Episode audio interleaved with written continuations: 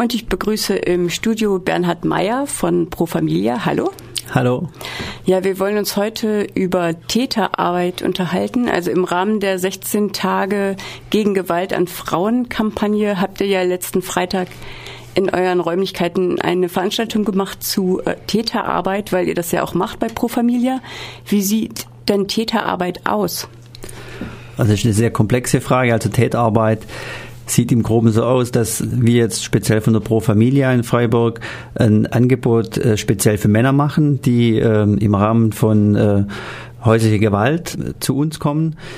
In der Regel ist es so, dass äh, wir erstmal den Männern äh, in diesem Gruppenprogramm einen Raum bieten, wo sie äh, über die Tat sprechen können, wo sie äh, im wesentlichen äh, Baustein ist, die Verantwortung für die Tat zu übernehmen, weil viele Männer die Tat, die sie im Rahmen von häuslicher Gewalt begangen haben, eher bagatellisieren, äh, eher davon ausgehen, dass das jetzt ein einmaliger Zwischenfall war, dass es eine Ausnahme war, dass es nie mehr passiert, was äh, in der Regel leider Gottes nicht so ist.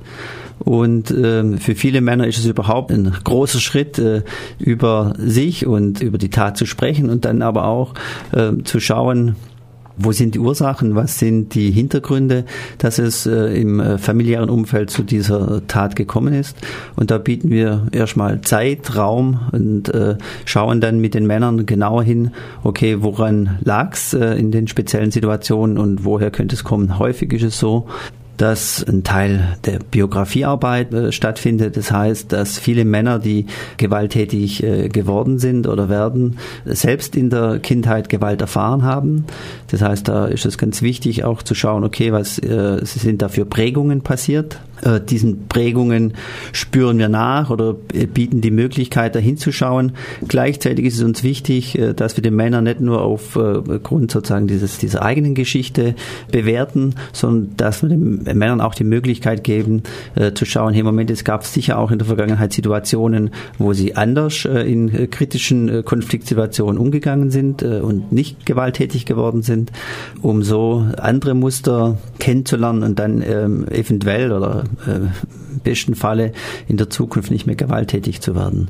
Also es ist ein sehr hochkomplexes Gebiet. Prinzipiell ist es wesentlich eigentlich äh, für die Männer überhaupt mal dann auch über Gefühle zu sprechen, weil in Konfliktsituationen oder in Stresssituationen häufig äh, Gefühle, Emotionen, Empfindungen von Männern äh, eher verdrängt werden, dass sie gar nicht wahrgenommen werden, dass sie aber auch gar nicht in, der Partnerschaft oder in der Familie ausgesprochen werden, weil das ist eher für Männer ein Schwächezeichen. Ähm, und dann wird es eher auf argumentativer Ebene ausgefochten, ein Streit. Und irgendwann kommt es an so einem Punkt, wo sie nicht mehr weiter wissen. Häufig hat er mit Hilflosigkeit äh, zu tun und diese Hilflosigkeit wird nicht wahrgenommen, sondern wird dann halt über äh, Gewalt verdrängt und damit wird wieder Stärke gezeigt.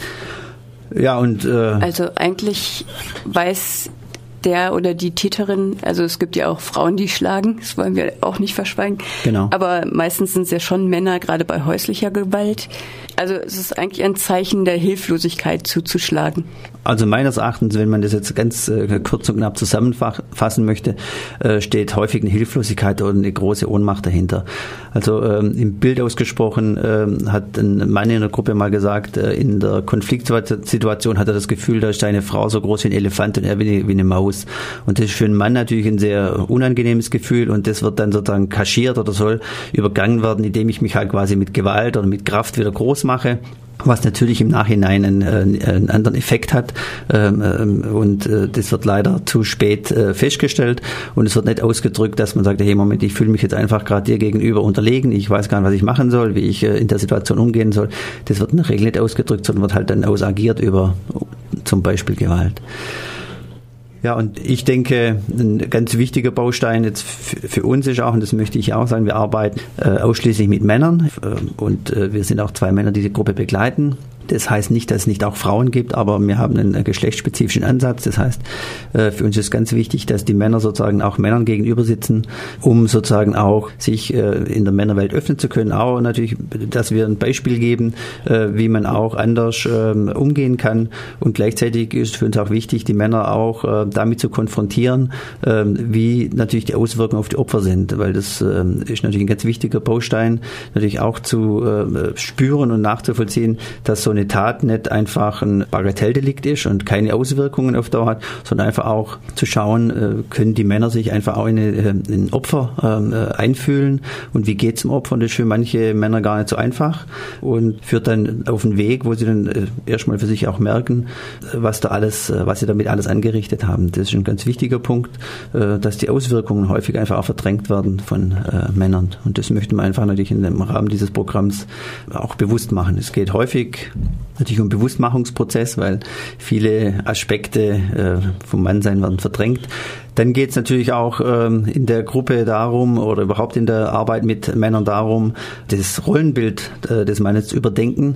Weil das Patriarchat zu überdenken? Ja, zum Beispiel auch. Da gibt es natürlich ganz unterschiedliche Haltungen von äh, Männern, was jetzt Paarbeziehungen anbetrifft. Das ist teilweise natürlich auch äh, kulturell bedingt. Und da geht es einfach auch darum zu sagen, hey Moment, partnerschaftlich heißt für uns sozusagen auf Augenhöhe sich zu begegnen. Und es geht nicht darum, dass der Mann sich äh, durchsetzt und dass äh, sozusagen alles äh, nach äh, seinem Gusto läuft, sondern dass es wichtig ist, sozusagen partnerschaftlich im gemeinsamen Miteinander auch Konflikte zu lösen, weil häufig ähm, ist es den Männern gar nicht bewusst, dass Konflikte Konflikte darauf basieren, dass unterschiedliche Bedürfnisse äh, nicht ausgesprochen werden. Und natürlich, sobald zwei Menschen zusammen sind, gibt es immer mal wieder Situationen, wo äh, das Bedürfnis des einen nicht dem Bedürfnis, Bedürfnis des anderen entspricht. Und das ist natürlich dann ganz schwierig. Äh, wie kommuniziert man darüber? Wie geht man damit um? Und wie löst man dieses Problem? Und äh, häufig ist oder sind die Männer sich der Grundbedürfnisse, die sie äh, im Konflikt haben, gar nicht bewusst. Und das wollen wir natürlich dann ein Stück weit bewusst machen.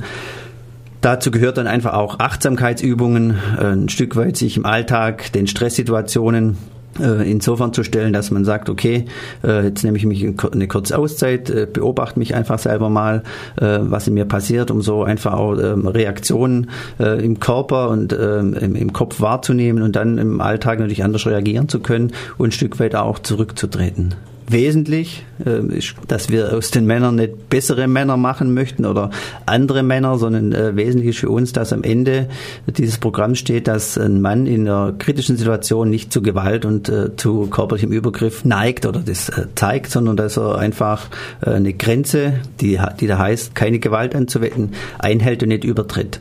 Äh, vieles andere ist damit häufig nicht bewältigt. Das haben wir auch nicht als Ziel in diesem Gruppenprogramm, was ja auch nur zwölf Abende geht.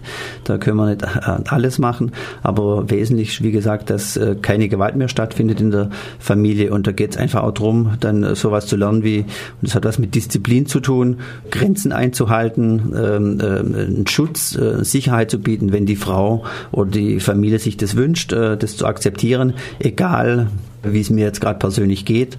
Und das ist auch unter anderem eine disziplinarische Aufgabe, die da dazugehört, dass die Männer einfach lernen, okay, diese Grenze werde ich einhalten, auch wenn ich selber diese Grenze jetzt für mich gar nicht als äh, notwendig und sinnvoll erachte. Mhm.